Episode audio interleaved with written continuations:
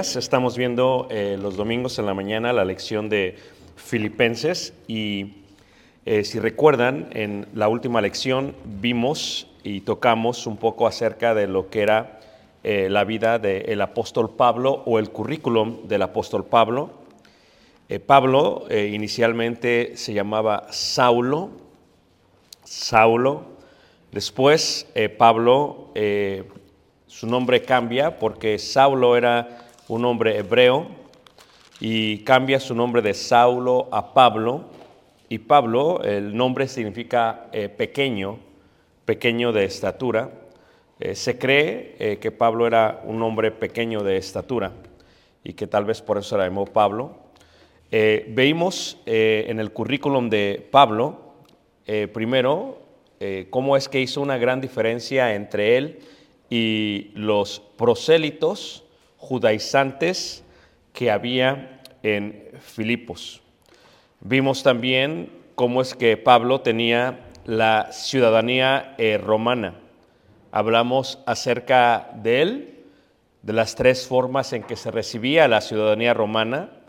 Una era por el nacimiento, la otra era por la manumisión y la última, ¿verdad?, era por un favor o una concesión especial por parte del imperio romano, tales como el hecho de nacer en una colonia romana que había sido adquirida por el imperio, o tales como ejercer el servicio militar o un servicio especial a Roma.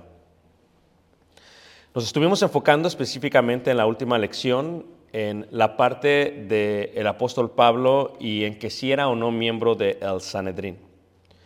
Hoy continuamos con ello eh, y antes de empezar solamente añado la parte que dice ahí en el versículo 3, porque si recuerdan hasta en tres lecciones veíamos cuando dijo Pablo, guardaos de los perros y guardaos de los malos obreros y guardaos de los mutiladores del cuerpo. Veíamos que los mutiladores del cuerpo eran aquellas personas que eh, querían circuncidar a aquellos que eran gentiles y que estaban siendo añadidos a la iglesia eh, primitiva.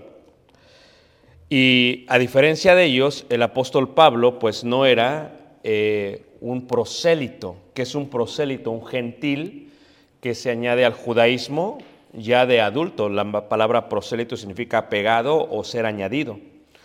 Y entonces Pablo está haciendo esa diferencia porque nosotros somos la circuncisión, dice Pablo.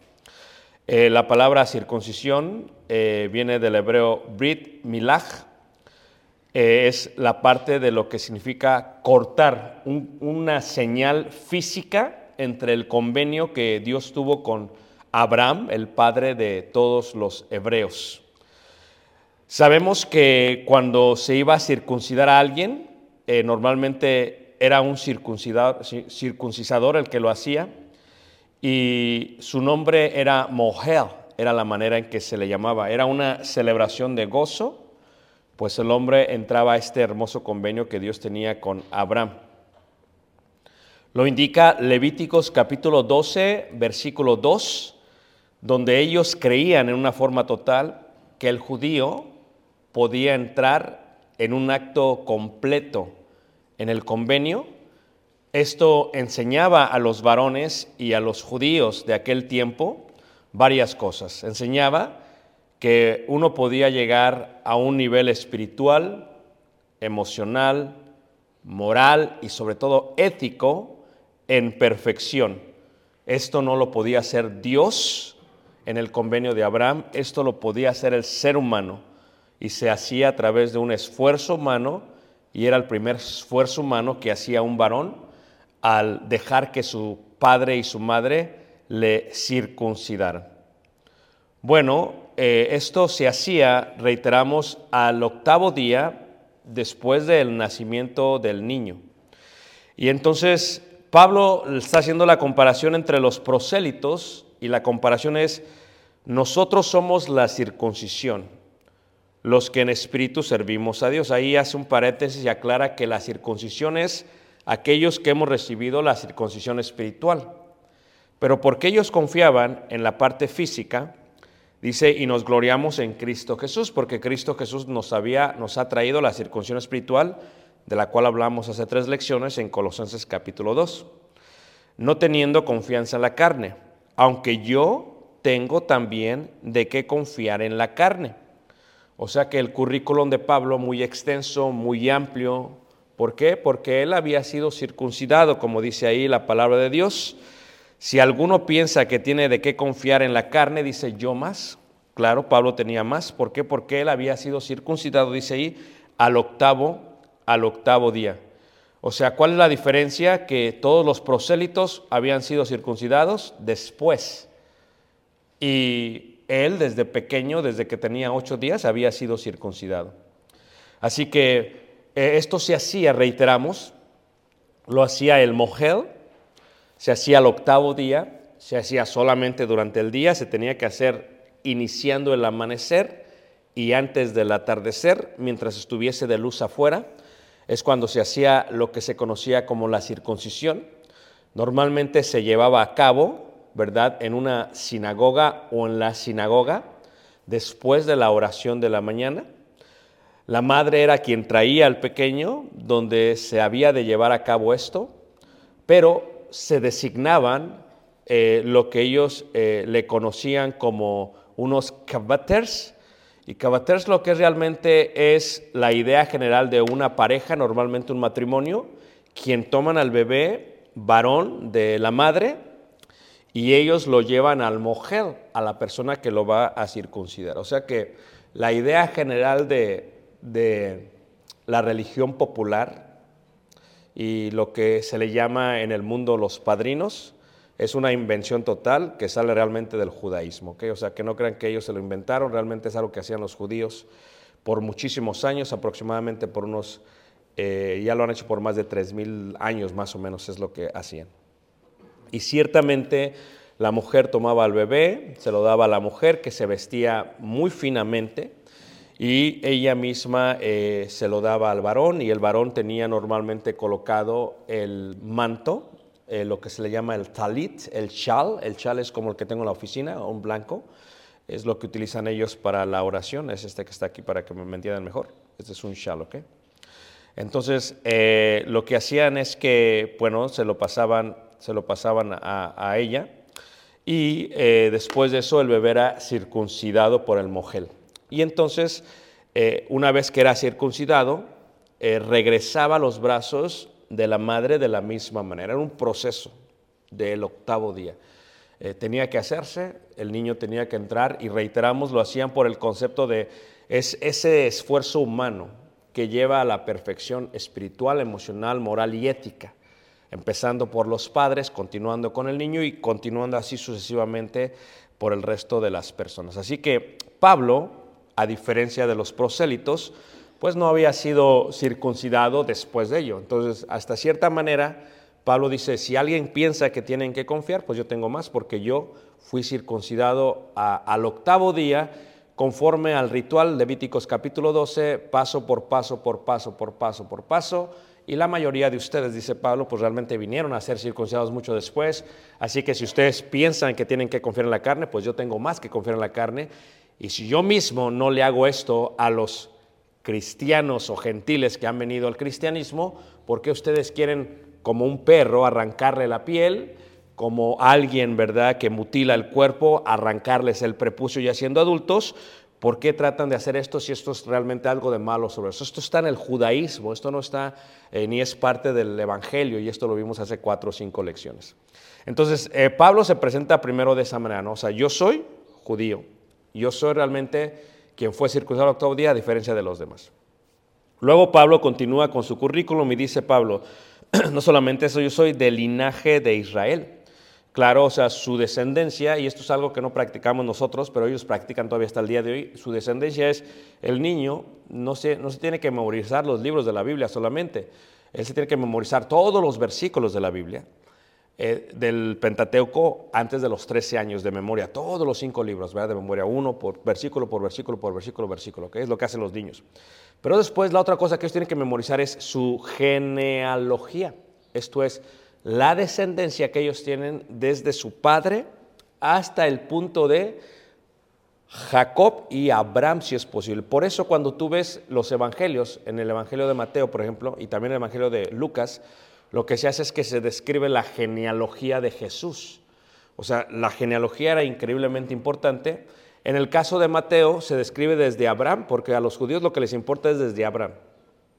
Pero en el caso de Lucas se describe desde Adán, porque Lucas está siendo escrito más para los gentiles que para los judíos. Y esta es la diferencia entre uno y otro. Pero los judíos pues hacían eso, ¿no? Y realmente se peleaban a veces porque si había alguna duda de que no eras descendiente, primero te lo tenías que memorizar y después tenía que estar registrado tal, tal, tal, tal, sinagoga, sinagoga, hasta aquel tiempo. Por eso cuando, por ejemplo, aún el día de hoy, cuando se habla del Estado de Israel y que la gente está regresando, tienen que comprobar, y un comprobante es a través de los escritos de las sinagogas, que realmente son de esa genealogía o de ese linaje, a menos por parte, por parte de la madre, que cambió realmente cuatro siglos antes de lo que estamos viviendo el día de hoy. Entonces, lo que hace Pablo es eso, ¿verdad? Aún Pablo le indica a Timoteo en la primera carta de Timoteo, capítulo 1, versículo 4, de estas increíbles peleas, disputas que había por las genealogías. En 1 Timoteo 1.4 dice, ni presten atención a fábulas. Las fábulas son las partes de los griegos, ¿no? Los griegos tenían muchísimas fábulas, muchísimas leyendas que no, no existían, ¿no? Dice ahí, y genealogías interminables. O sea, esa parte de la genealogía era que, o sea, mi papá es este, mi abuelo es este, y se iban, se iban, se iban, se iban, se iban, hasta el momento que tocaba en este, eh, en este Abraham. Entonces eran interminables y luego dice ahí que acarrean disputas más bien que edificación, porque realmente, aunque no lo crean, había este orgullo muy grande dentro de la iglesia primitiva, si eran... Por eso, imagínense, yo, yo trato de visualizar esto en la iglesia, no en el edificio, por ejemplo, de la iglesia primitiva, ¿no? Se juntan los judíos, ¿no?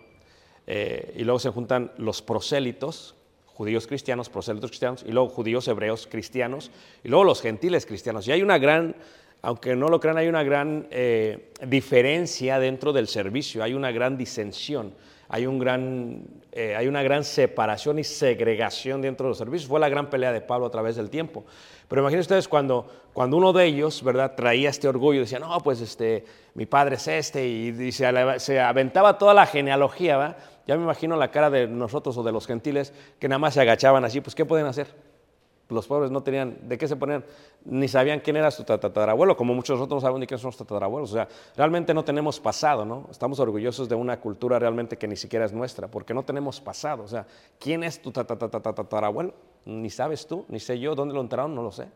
Es una realidad, hermanos. Y lo mismo era, o sea, imagínate, ellos nada más se agachaban, me imagino, y me imagino ya a los judíos, ¿verdad? Y de pronto los hebreos, ¿verdad? Y, y, y aún me imagino en los grandes retos y los conflictos que había, aún en la pronunciación, me imagino que cuando pasaba, pues, un- uno que era el del linaje de Israel, pero no hablaba hebreo, pues lo pronunciaba mal, los nombres los pronunciaban mal, ¿no? Entonces, pues ya me imagino, segunda clase, ¿no? Primero los gentiles, nada, tercera, cuarta clase. Y luego venían los prosélitos que habían sido circuncidados después, pues también. Y luego ya venían los que son judíos, pero no hablan bien hebreo, que son los helenistas, ¿verdad? Y pues no hablan bien hebreo, pues ahí también. Tendrás tu genealogía, pero no lo sabes pronunciar, así que también. Pero ya luego venía la parte, la, la- lo podríamos decir, la parte elitista, ¿no? La parte elitista de, de las iglesias. Y la parte elitista era realmente como Pablo, era, era circuncidado al octavo día, era, hablaba muy bien el hebreo y tenía su linaje hasta, hasta Abraham. Entonces esta era la gran diferencia dentro de la iglesia primitiva. Por eso no es raro que habría una gran separación entre los griegos y los hebreos. Tampoco es raro que hubiese una gran separación en la iglesia primitiva y que tratasen de aventar o empujar o este sentimiento antisemita en contra de los hebreos. Eso es muy normal porque pues pasaban aquel tiempo. Entonces, esa era parte de lo que era el, el, este, el linaje de este, de este Pablo. Dice, yo soy del linaje de Israel. Y luego dice, de la tribu de Benjamín, o sea, todavía aclara mucho más. Dice, yo soy de la tribu de Benjamín. Y re- reitero, eh, aunque no lo crean, dentro de las tribus hay cierta diferencia entre una y otra. Eh, cada una, hay unas tribus que sí son, es como los apóstoles, ¿no? Hay algunos apóstoles que se mencionan, pero después ni se sabe qué hicieron. Y es algo similar en las tribus. En las tribus hay algunas tribus que tienen un poquito más de calidad por su inicio. Por ejemplo, en el caso de Pablo, el hecho de mencionar que es de la tribu de Benjamín, eh, una de las cosas que está haciendo es varias cosas. Que primero es, ¿quién es Benjamín realmente? Benjamín es el hijo menor. Eh, Realmente es la razón por la cual muere su madre, esta eh, Raquel. Y no solamente es el hijo menor, pero es el hijo menor del verdadero amor de Jacob, entre Jacob y Raquel. Entonces, cuando está mencionando esto a Saúl, o sea, realmente hace una gran diferencia entre ellos. No, pues yo soy de la tribu de qué? De Benjamín, ¿no? O sea, si dice Neftalí, pues sí sabemos quién es Neftalí, pero pues ¿qué hizo? Pues no hizo mucho. ¿Verdad? Si dice Simeón, pues ¿qué hizo? Pues no hizo mucho. Pero él, él se asegura de decir, ¿sabes qué? Yo soy de la tribu de qué? Eh, de Benjamín. Ahora, esto solamente para la mente que tiene sabiduría, es algo interesante porque así como se, es el causante de la muerte de Raquel, este, este Benjamín, así Saúl o Saulo o Pablo vendría a ser el causante del desgarramiento de la, eh, la preferencia o la canalización de la salvación hacia los judíos. Entonces, así como fue Benjamín el causante de la muerte maternal, así Saulo, por tener el ministerio de los gentiles, estaba siendo el causante de la muerte total en esta idea general de la, de la única salvación para los judíos y que se abría para los demás. Ahora, también decíamos la vez pasada que él era hebreo de hebreos. Entonces, en este caso, no solamente es descendiente, lo habla muy bien y reiterábamos, habla muy bien 19 idiomas. Ahora, tal vez eh, lo más interesante eh, que vimos fue eh, la idea de que si era o no miembro del Sanedrín. Hoy, hoy todavía lo voy a ampliar un poquito más, creo que lo tengo que ampliar un poquito más para que se entienda todavía mucho, mucho mejor. Para ampliarlo, una de las cosas que quiero explicar es reiterar la parte de la Corte Suprema de Justicia, las Cortes Inferiores y los tribu- tribunales ordinarios, ¿ok? que era la separación judicial entre, entre el judaísmo en el primer siglo, en los tiempos de Jesús. ¿ok? También quiero explicar brevemente la parte de los requisitos para calificar como juez y separar eh, los que son jueces de un tribunario ordinario de los que son jueces de las cortes inferiores y de los que son jueces de la Corte Suprema de Justicia, que es el Sanedrín.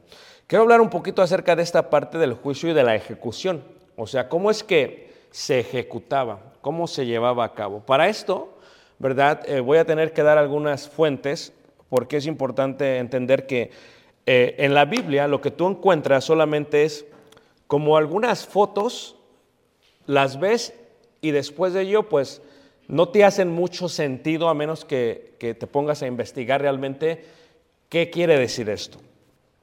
Por ejemplo, doy algunos detalles de ellos. En Hechos capítulo 8, eh, o 7 realmente, Hechos 7, en el versículo eh, 58, veíamos la vez pasada, eh, se hace mención de dos cosas muy importantes y que para entender lo que es el juicio y la ejecución de una condena, se tiene que hacer un poquito más de indagar e investigar los escritos judíos de aquellos, de aquellos tiempos para entenderlo. Esta parte es la parte de 758, donde menciona lo siguiente, dice, y echándole fuera de la ciudad, esa es la primera sección. ¿Por qué le echan fuera de la ciudad? Esa es la primera sección, o sea, es, es la parte. ¿Cómo sabemos por qué le echan fuera? Tal vez lo encontremos en Deuteronomios y en Le- Levíticos, pero realmente no se comprende totalmente qué es fuera de la ciudad. Porque qué es fuera de la ciudad, qué significa. Eso lo vamos a ver en un momento. La otra parte es la parte de le apedrearon. Le apedrearon, ¿ok? ¿Por qué eh, le apedrearon? ¿Por qué le tienen que tomar con piedras y matarlo con piedras? La otra parte que dice ahí mismo dice, y los testigos. Esta parte de los testigos, pues para nosotros que somos muy superficiales en la escritura a veces, pues decimos los testigos y para nosotros sería solamente la gente que estuvo mirando, que estuvo viendo este, esta, esta ejecución. Realmente no es así. La palabra de los testigos es una palabra que se le daba a aquellos, ¿verdad?, que estaban totalmente instruidos por el Sanedrino, la Suprema Corte de Justicia, para asegurarse que se llevase a cabo la ejecución. Y la otra parte que dice también ahí, aparte de los eh, eh, testigos, es pusieron sus ropas a los pies. Es esa parte de poner las ropas a los pies, que es la otra parte. Ahora, no solamente ello, si tú ves, por ejemplo, Hechos capítulo, Hechos capítulo 21, creo que también es, Hechos capítulo eh, 21, eh, déjame ver aquí. Sí, vamos a ver. Hechos capítulo eh, 21. Ahora, una de las cosas que también tienes que ver acerca de esto es lo que, lo que, Pablo, lo que Pablo hace, ¿no? Y por qué, eh, por qué, Pablo, este, por qué Pablo lo hace. Déjame ver aquí, es Hechos, eh, déjame ver aquí, creo que me equivoqué. Hechos capítulo 26, perdón, Hechos capítulo 26, en el versículo 10. Hechos 26, versículo 10. Entonces, aquí hay otras cosas que vemos, o sea, la otra cosa que vemos dice, lo cual también hice en Jerusalén. Yo encerré en cárceles a muchos de los santos. O sea, la parte de, de, él tener esa autoridad para poderlos encerrar. No cualquiera podía encerrar a la gente, tenía que haber una autoridad. Y recuerden que en el primer siglo se separaba en distintos poderes, ¿no? El poder religioso, el poder religioso era totalmente del Sanedrín, de la Suprema Corte de Justicia que estamos viendo. El poder eh, imperial era totalmente de los romanos, de lo que sería el centurión y de lo que serían los romanos y los soldados romanos, y el poder real, que era eh, el, el, ejército del rey Herodes y el rey Herodes como rey de Judea. Entonces tenemos estos tres poderes, pero en la parte que está hablando Pablo, está hablando de la parte religiosa, de la parte de la Suprema Corte de Justicia. O sea, él encerró en cárceles, pues no cualquiera lo puede hacer, dice a muchos de los santos, habiendo recibido poderes, no cualquiera podía recibir poderes. O sea, si tú estás recibiendo poderes, dice, de los principales sacerdotes, porque, eh, reitero, lo, contestaba la semana pasada, hace dos semanas, que cuando hablamos de, del Sanedrín, de la Suprema Corte de Justicia, estamos hablando de una Suprema Corte de Justicia que se conforma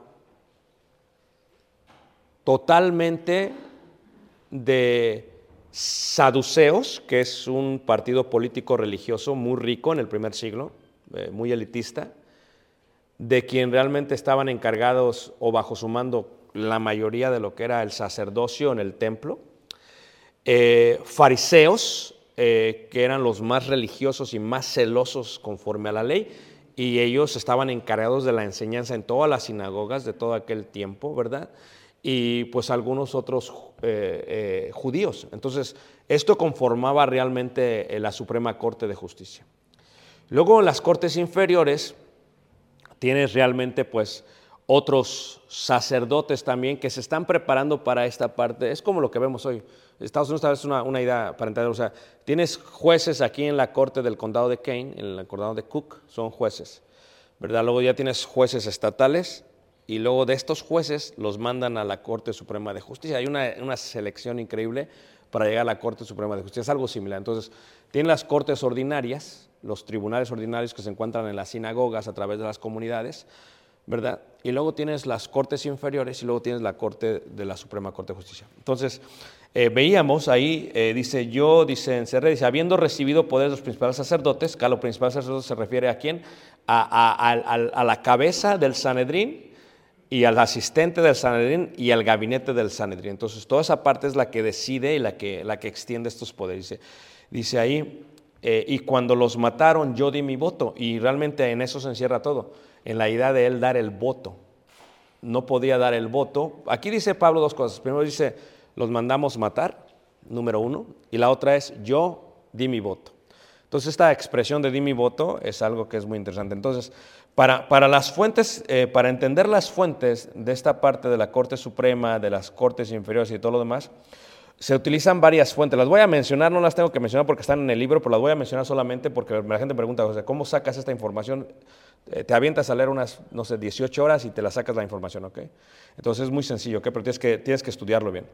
Eh, la primera que tienes que ver, y tal vez que es la más importante, es la ley oral, que se le llama el Mishnah. La ley oral es, eh, el Mishnah es cuando los judíos salen de la tierra prometida, cautivos hacia Babilonia y hacia Siria, se desarrolla la ley oral porque la ley escrita se, la destruyen. Y la ley oral es la ley escrita, pero en forma oral.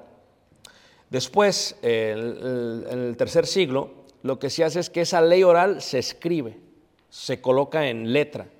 Y eso es lo que se le llama la Mishnah, ¿ok? Que es la ley, la ley oral, es la primera parte. La otra parte que vemos es la parte de lo que se le llama este, el Talmud. Y el Talmud eh, lo que realmente es es eh, la, la, la interpretación de la Mishnah. Entonces, hay un problema, dicen, ok, si pasa esto, ¿cómo lo hacemos? Por ejemplo, lo voy a explicar solamente para que me entiendan, ok, dicen, ok, si vamos a ejecutar a alguien que es digno de muerte, ¿cómo sabemos que es fuera de la ciudad si las ciudades van creciendo más y más? O sea, por ejemplo, si ustedes ven una foto de él hace 100 años, lo pequeño que era, ¿no? Y la ven ahora cómo se ha ido extendiendo, ¿no? Cuando yo llegué a vivir a, a su casa, a nuestro hogar, vivíamos eh, al oeste de Elgin. Ahora quedamos en la frontera del oeste y la parte central de Elgin, o sea, cómo se va extendiendo. Entonces ellos decían, ok, ¿cómo sabemos si vamos a ejecutar a alguien, qué significa sacarlo fuera de la ciudad? O sea, fuera, ¿cuándo es el límite? Porque ellos eran muy estrictos en cuanto a eso. Entonces el Talmud decía, ok, este es el límite. Lo que se va a hacer es que se van a tomar tres campamentos y fuera del tercer campamento se le va a ejecutar. Eso es lo que hacía el Talmud. Eh, interpretaba esas partes que eran difíciles. Ahora, aparte de ello, también encuentras lo que se considera como, como la Gemara. La Gemara es otro libro y lo que es realmente es el comentario rabínico de la Mishnah. Es lo que es, es un comentario rabínico de la Mishnah. O sea, se pone a estudiar diciendo que, qué significa esto, qué significa esto, qué significa esto, qué significa esto, es como lo detallan. Ok, y la otra parte que también se utiliza es la parte de la veraita. La veraita es cualquier tradición antigua oral que se practicaba, pero que no se le consideró para escribirse en la Mishnah. ¿Ok? Entonces, eh, esta parte de los juicios y de las cortes y todo lo demás tiene que ver con esa, esa, parte, esa parte general. Ahí es donde encuentras todo. Por eso, cuando estás viendo esta parte de los versículos que acabamos de mencionar, la manera para entenderlo bien es realmente viendo cómo ellos lo hacían. Estos, estos cuatro escritos, que especialmente los primeros dos, el Mishnah y el Talmud, eran ley para los judíos en el primer siglo. O sea, ellos no crean que era como que era, ellos lo agarraban y lo hacían. Y por eso ves a Jesús eh, peleando con estas ideas, tradiciones de ancianos, tales como, ¿por qué permites a tus discípulos comer en el día de reposo? ¿Va? Porque el Mishnah decía, no puedes comer. O, eh, si es día de reposo, hasta cuánto puedes caminar. Entonces ellos lo que hicieron fue que detallaron toda esa parte, ¿no? La parte de eh, por qué se, se, lavan las manos y los pies y los utensilios y se bautizan, ¿verdad? En rituales. O sea, eso lo dice según la tradición de los ancianos. O sea, si tú ves en la Biblia, por ejemplo, en Marcos, en el capítulo 7, la manera en que la Biblia lo menciona es así. Marcos capítulo 7, en el versículo 3 dice, porque los fariseos y todos los judíos aferrándose a la tradición de los ancianos. Esa parte de tradición de los ancianos es realmente el Mishnah y el Talmud. ¿Ok? Eso es lo que realmente es, el Mishnah y el Talmud. Pero le añades a ello el Gemara, también le añades, o sea, son todos estos libros que ellos estudiaban para asegurarse que llevaran a cabo todo, todo de una manera correcta. Entonces, vamos a ver esta parte, cómo es que Pablo debió haber sido miembro del Sanedrín por las siguientes formas, por las siguientes partes, ¿ok? Primero, veamos brevemente las cortes, ¿ok? Hay tres tipos de cortes, ¿ok? La Corte Suprema de Justicia, lo que es el Sanedrín, es la parte más importante, la que se encuentra en la Cámara de la Roca, a un lado del templo. Déjame ver si puedo darles aquí una foto, porque esta no la puse en el libro, tal vez la tengo que poner en el libro. Muy bien, entonces aquí está. Este es, este es, este es el templo en los tiempos de Jesús. ¿ok? Esto es la cámara de la roca. Aquí se encuentra el Sanedrín. Es la Corte Suprema de Justicia de todo Israel. ¿ok? Ahora encuentras varios patios, ¿ok? En el templo encuentras varios patios, ¿ok?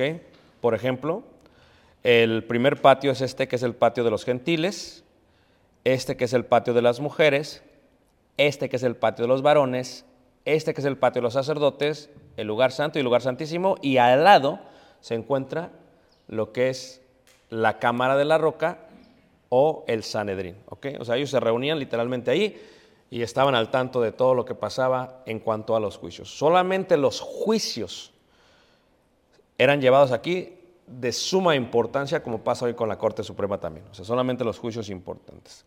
Entonces, así es como se maneja, ¿ok? Ahora, eh, reiteramos, son 70 miembros los que conforman el Sanedrín. Son 70 miembros los que conforman el Sanedrín. Y se le añade uno, que era Moisés, porque esto nace realmente de eh, la historia del, de Jetro y de Moisés, se le menciona solamente a Moisés como el líder y los 70 miembros como los jueces que han de hacer. Ahora, son 70 miembros, más él son 71 por si hay un empate, él desempata todo eso. ¿Cómo se daba el voto? A través de las piedras. A través de las piedras. Había una piedra blanca y había una piedra negra. ¿Ok? Y cuando dice yo di mi voto es yo di mi piedra. ¿Ok? La piedra blanca es estoy de acuerdo con lo que está llevando a cabo, sí. La piedra negra es no estoy de acuerdo, es no. Entonces, cuando había un juicio en la Corte Suprema, y esto de los votos es solamente la Corte Suprema de Justicia y la Corte Inferior en Jerusalén, es donde se llevaba a cabo esto. ¿ok? Entonces, si había algo así, Así es como se llevaba a cabo. Reiteramos, eh, eh, había también dentro de las comunidades judías, ¿verdad? Eh, esto, pero no es. Ahora, la parte principal, quien toma el lugar de Moisés, veíamos la última lección, es el nací, es el principal juez. ¿Ok?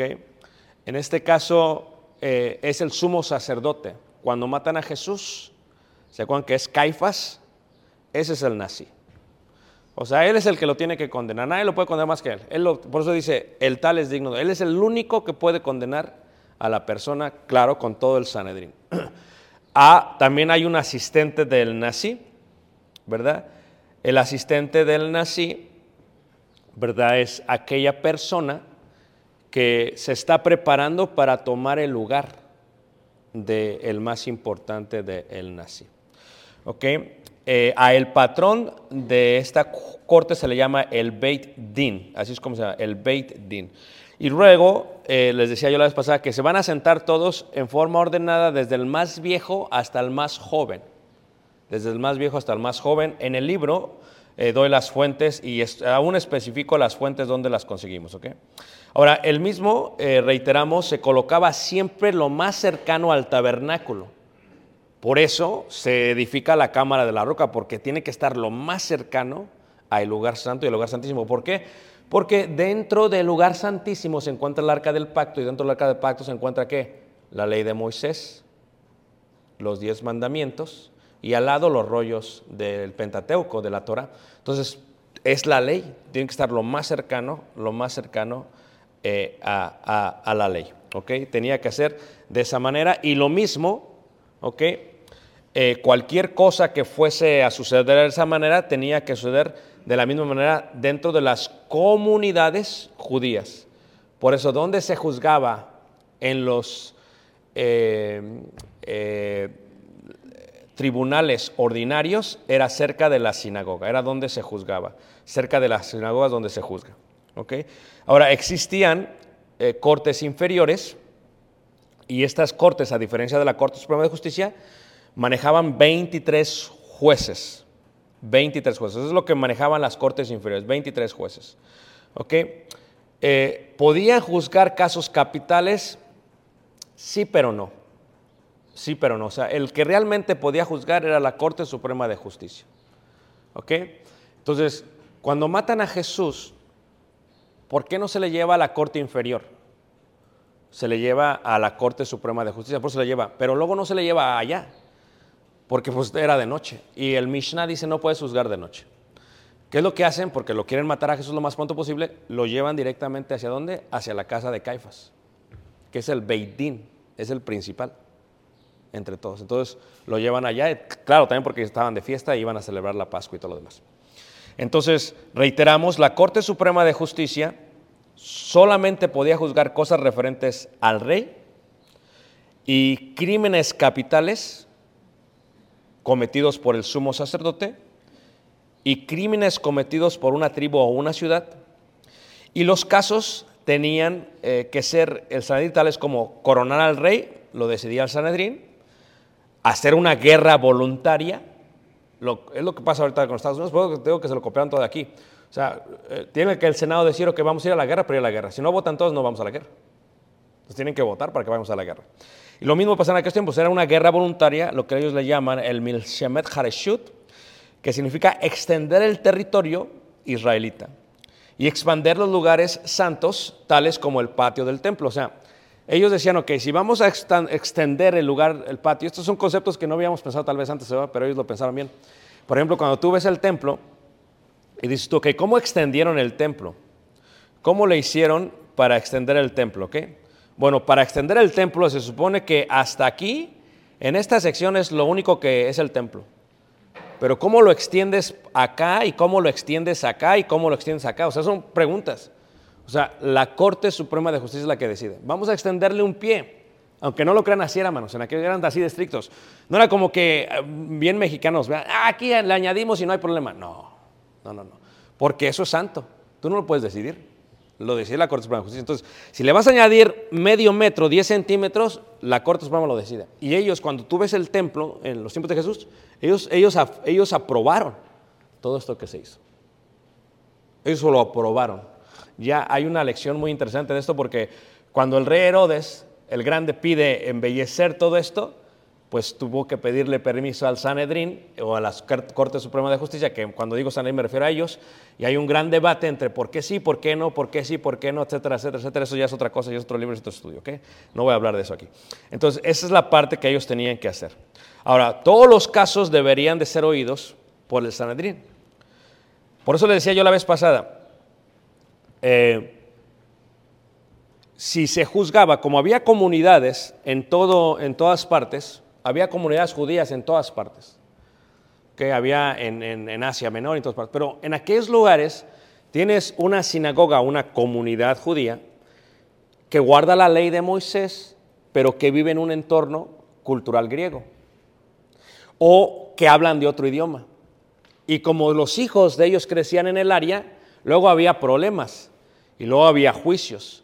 Y cuando un juicio era llevado, o un caso desde una pequeña comunidad en Capadocia, por ejemplo, o en, o en Egipto, y lo llevaban hacia Jerusalén, el Sanedrín tenía que, los miembros tenían que entender los 19 idiomas de toda la región donde había judíos, número uno.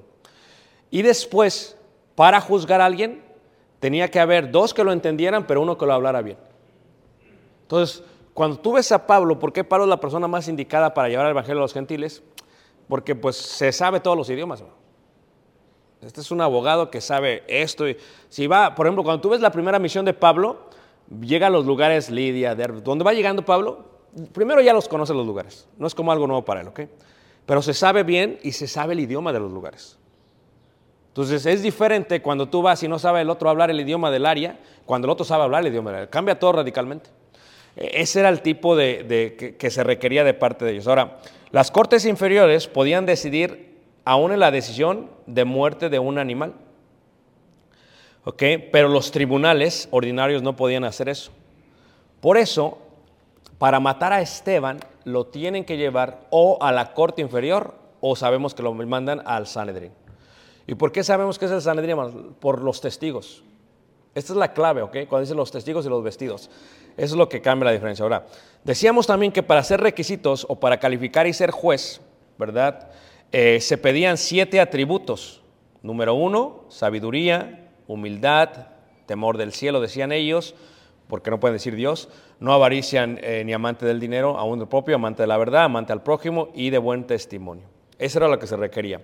Pero también decíamos que se requería el conocimiento de las próximas leyes y disciplinas intelectuales, tales como la medicina, las matemáticas, la astronomía, los calendarios, la astrología y las enseñanzas de la idolatría. Esto es interesante porque como juzgaban estos casos, tenían que dice, por ejemplo, ¿por qué la medicina?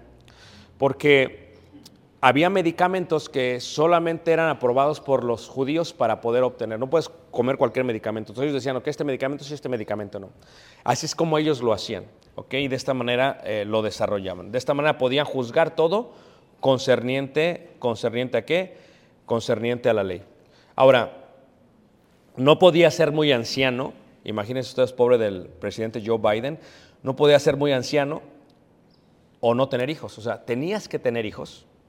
Y si eras anciano, pero no tan anciano, porque llega un momento que ya eres muy anciano y ya no tienes la capacidad de poder, el, el pensamiento cognitivo no está ahí para poder juzgar.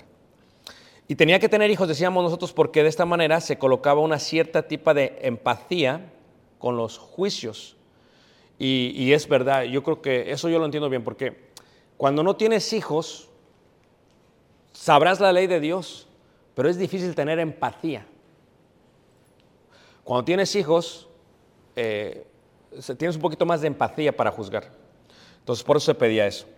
Ahora, por lo tanto, estaban bien que los miembros fuesen sacerdotes, levitas o israelitas de la alta sociedad. Por eso, dentro del Sanedrín había sacerdotes, sí, no hay problema. ¿Puede un una persona servir como sacerdote y servir como juez del Sanedrín? Sí, no hay problema. Eso es, no hay problema. Como en la iglesia, puede ser anciano y predicador y enseñar la palabra de Dios, no hay problema. Eso no es problema. ¿Ok? Siempre y cuando se lleven a cabo los requisitos necesarios. Ahora, por lo cual, para ser miembro, tenían que ser ordenados en forma directa desde Moisés. Tenían un proceso para ordenar y cuando eran ordenados era en forma directa totalmente de ello. Por eso en el caso de Pablo, lo que podemos entender es, pues ¿quién lo educa, hermanos? Gamaliel, y Gamaliel era pues, la crema innata, hermanos. No solamente tenía una escuela, en la Corte Suprema de Justicia, hermanos, era la crema innata. Esa era la gran influencia de los tiempos del Señor Jesús, ¿ok? De lo que se considera también con los gran Sanedrín. Ahora, cuando se hacía un juicio o una ejecución, ¿ok? Lo voy a explicar de esta manera y de la manera más sencilla para que me entiendan, ¿ok? Porque son muchos detalles, pero lo explico para colocar cómo es que Pablo debió haber sido miembro del Sanedrín, ¿ok? La primera parte es esta, ¿ok? Cuando el juicio se termina y la persona es culpable para apedrearlo, se tiene que sacar fuera de la ciudad al blasfemo. ¿Por qué? Porque como la ciudad es santa, no puede morir dentro de la ciudad. Y decía el Sanedrín, tiene que morir lo más lejos de la corte para que no digan que la Corte Suprema de Justicia es un lugar donde se asesina a la gente. No, llévenlo fuera. Aquí se hace el juicio, pero lo van a ejecutar muy fuera. En Levíticos, por ejemplo, en el capítulo 24, en el versículo 14, eh, si ustedes leen Levíticos 24, versículo 14, se muestra este concepto. Vamos a ver si alguien tiene esa lectura. Levíticos 24, versículo 14, el que lo tenga lo puede leer. Saca al blasfemo fuera del campamento y todos los que le oyeron pongan sus manos sobre la cabeza de él y toda la congregación. Muy bien. Entonces eso es lo que dice la ley, o sea, sacas, lo sacas fuera del campamento y todos los que lo oyeron pongan sus manos sobre la cabeza del... Fíjate que es interesante más este proceso, ¿ok? Sacaban a la persona, lo vamos a ver, lo tienes que desnudar, le tienes que quitar la ropa porque lo estás humillando, ¿ok? Lo, lo desnudas, le quitas su ropa. Hay dos testigos, ¿ok? Un testigo tiene la ropa del que está siendo condenado y ejecutado. Y hay otro testigo que está montado sobre el caballo. ¿Ok? Uno se queda lo más cerca posible de la Corte Suprema o de la Corte, o si es necesario para saber que salga hasta donde se va a llevar a cabo la ejecución, que es fuera del campamento. ¿ok? Y el otro está allá, por si al caso, decían ellos, desde el momento que se le juzga hasta el momento que se le, se le ejecuta, en este espacio tal vez haya alguien que pueda dar testimonio de que la persona es inocente. Y se le da una oportunidad, como es como un perio- periodo de gracia, ¿no? Si alguien puede hacer esto, lo puede declarar y se le puede regresar al Sanedrín y se le puede regresar hasta cuatro o cinco veces. Si alguien puede decir algo o si alguien muestra para anular su qué, su veredicto. Ok, eso es lo que decían ellos. Ahora, ¿puedo mostrar una razón por la cual reciba una anulación a su veredicto? Sí. Si la persona que está siendo juzgada y va a ser ejecutada puede hablar, y si su testimonio o su palabra es suficiente, lo llevan y puede librarse de la ejecución. Por eso cuando el profeta Isaías dice esto, es algo muy hermoso, porque dice que Jesucristo, dice, enmudeció y no abrió su boca. O sea, Jesucristo podía hablar y anular la ejecución totalmente. Pero al enmudecer, lo que está haciendo es que se está humillando hasta lo más profundo para que sus trasquiladores lo inmolen. Es increíble, ¿no? O sea, colocado dentro de ella. Este, esta es la parte de cuando dice de que Jesús, ¿qué? Que Jesús este, enmudeció.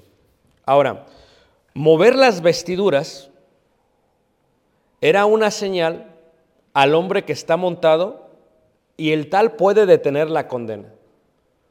O sea, las llevan las vestidos y dicen, ok, eh, ¿sabes qué?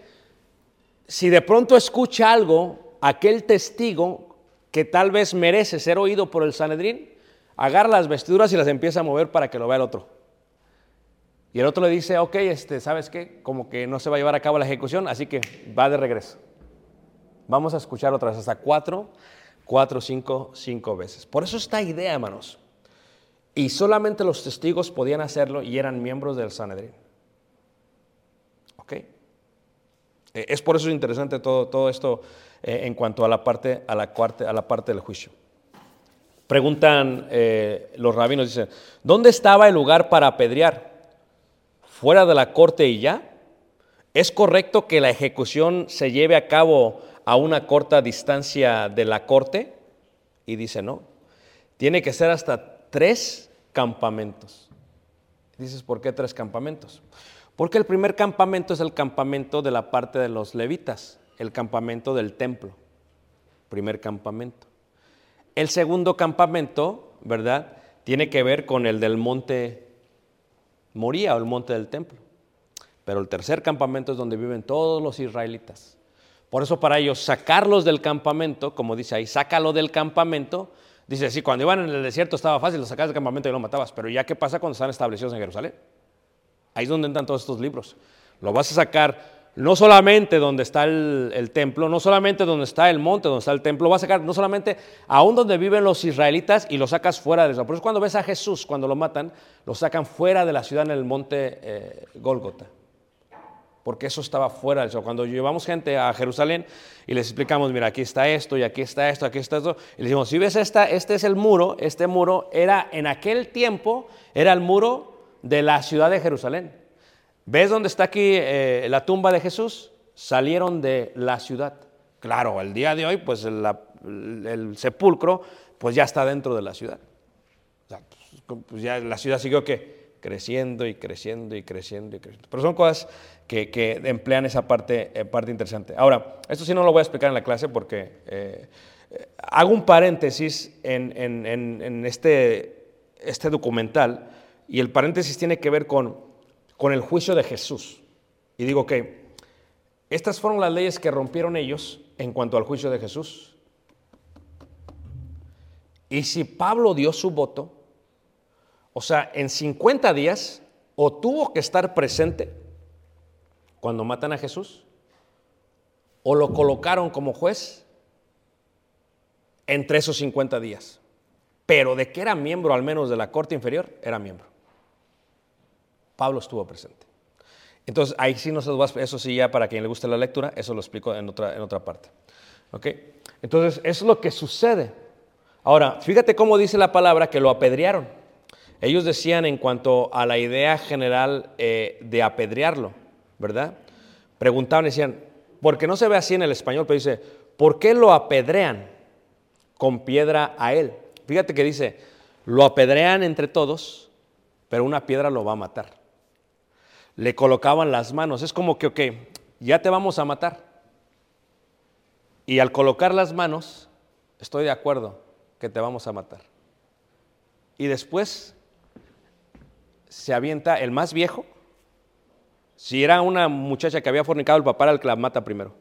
Pero en el caso de alguien más, el más viejo era el que tenía que aventar la primera piedra.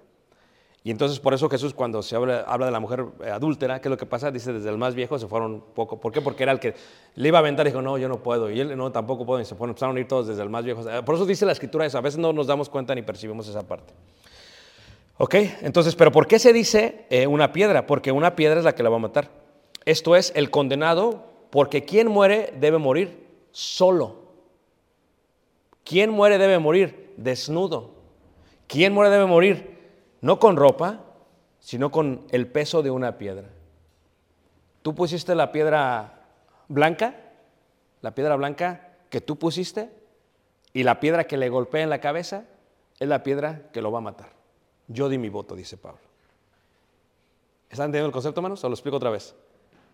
Ok, ¿sí lo entendieron? Muy bien. En este sentido, se coloca a Pablo como alguien que dio el voto, quien estuvo presente con los vestidos, porque se le colocaron los vestidos al pie. ¿Qué quiere decir? O sea, si uno de los testigos es el que le coloca los vestidos y él dio el voto, como que no se quiso quedar en la corte. Si él quiso venir para asegurarse y había dado el voto, como que quiero, voy a ver a ver si es cierto y voy a asegurarme que lo hicieron. ¿Por qué se coloca los vest- los vestidos a sus pies? ¿Por qué? Porque se le está reconociendo como un representante de la Corte Suprema. ¿Por qué no se pone alguien más? Porque tiene que ser él. Y esa es la parte que está explicando Pablo a través de todo ello, ¿verdad? Por eso se le llamaba la cámara de la roca, lo cual, en sentido y en el contexto, se explica por qué la vida de este joven perseguidor fue así. Cuando Pablo empieza hablando de su vida, por ejemplo, si ven Timoteo, en la primera carta de Timoteo, en el capítulo 1, en el versículo 12, Pablo está muy arrepentido de lo que ha hecho. O sea, él está arrepentido de lo que ha hecho porque lo que hizo fue, estamos hablando solamente de la muerte de Esteban, pero él dice, no, no solamente fue Esteban, o sea, yo metí a la cárcel muchos santos y yo pedí cartas y me las dieron y los fui a perseguir. O sea, Pablo está hablando de una persecución increíble en contra de quiénes, hermanos? De los santos, de los, de los, de los cristianos. O sea, es una persecución increíble de parte de Pablo.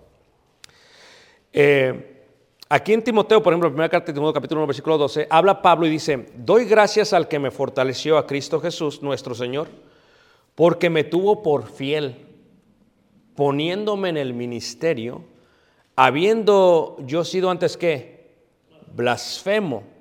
¿Sabes qué está diciendo Pablo, hermanos? Es que no lo entendemos bien nosotros porque no, no ves lo de atrás. Lo que está diciendo Pablo es, yo merecía ser el que me mataran con la piedra. Yo merecía ser aquel que me sacaran del campamento. Yo, yo soy el blasfemo, dice. Yo merecía eso, dice Pablo. Pero luego indica Pablo y dice, perseguidor e injuriador. Dice, mas fui recibido a misericordia porque lo hice por ignorancia en incredulidad. Esto para la mente que tiene sabiduría. Fíjate cómo Pablo, hermanos, va hacia Damasco y va con la intención de agarrar más cristianos y matarlos. ¿Están de acuerdo, hermanos? Bueno, él sale, a, vas tú, tú eres el blasfemo, tú eres el que debiste, tú eres el que debes de morir fuera del campamento, pero como que en el camino te vamos a detener y como que en el camino te vamos a dejar ciego. ¿Y a quién persigues, Pablo? O sea, yo soy Jesús. ¿A quién persigues? Yo soy Jesús. Pues en el camino te vamos a dar la oportunidad de que des testimonio para ver si lo blasfemo se te quita. Te vamos a dar la oportunidad de que pases de ser ejecutado, condenado, a justificado. Y en el camino Pablo, hermanos, se detiene y cambia. Y puede tornar su vida de la ejecución a la salvación, de la condenación al ministro. Por eso dice Pablo, dice, mas fui recibido a misericordia. Porque lo hice por qué? Por ignorancia. ¿En qué, hermanos? Incredulidad. Pero la gracia de nuestro Señor fue más abundante con la fe y el amor que es en Cristo qué? Que es en Cristo qué, hermanos? En Cristo Jesús. O sea que esa parte del celo que él tuvo se transformó. Levante la mano, ¿quién me entendió? Fue mucha explicación. Que este no es material así como ligero, ¿eh? Preguntas, no, lo voy a dejar para preguntas.